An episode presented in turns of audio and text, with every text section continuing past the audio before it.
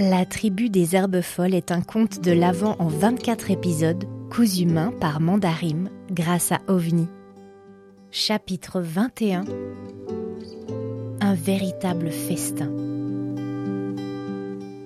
Dans le refuge, il fait chaud. Tout le monde est affairé aux préparatifs du repas. Les petits mettent la table avec Till, les grands et grandes sont au fourneau et de corvées de bois. Dehors, la nuit est doucement tombée couvrant de son manteau d'obscurité la neige immaculée et le brouillard qui continue à s'accrocher au bas de la vallée. Au-dessus de la cabane, les étoiles se sont rallumées. Elles veillent sur la tribu et leurs invités improvisés. À l'intérieur, une jeune endormie s'est enfin réveillée de sa longue sieste et découvre, ahurie, l'effervescence qui bat son plein. Avec son ventre rond, ses longs cheveux sombres et ses yeux dorés, elle ressemble presque à une pâtisserie. Oh, bien sûr, elle avait eu très peur à son réveil, mais la panique a rapidement fait place à l'émerveillement devant le festin qui se prépare, au rire à l'écoute de l'histoire de l'arrivée de la tribu au refuge, et à un silence grave et concentré quand Una lui avait parlé du village plus bas et de la vallée. Souvent ses mains se portent à son ventre, et elle grimace parfois. Una se doute bien de ce que cela peut vouloir dire, et interroge la jeune femme du regard. Celle-ci montre ses deux mains, paumes bien ouvertes devant elle, doigts bien écartés, sauf un qui est baissé. Neuf. Neuf mois. C'est bien ce que pensait Una. Le terme est là, la grossesse arrive à sa fin, la naissance ne saurait tarder. Pour la première fois depuis que la tribu a échafaudé son plan pour passer Noël au refuge coûte que coûte, Una se prend à souhaiter que les adultes arrivent, les rattrapent, et vite.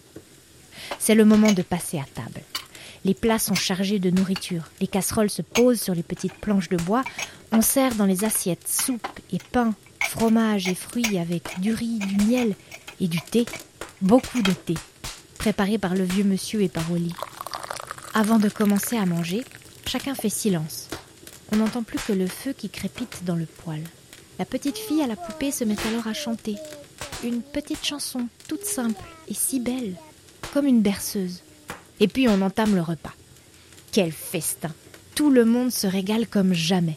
La tribu est fascinée de voir à quel point les petites sont joyeuses et bavardes entre elles, pointant des mets qu'elles n'ont pas l'habitude de voir, rigolant en se passant le poivre, manquant de se brûler en essayant d'avaler le thé trop chaud. Una couvre du regard toute l'assemblée, avec une attention particulière pour Amel, la jeune femme au ventre pastèque.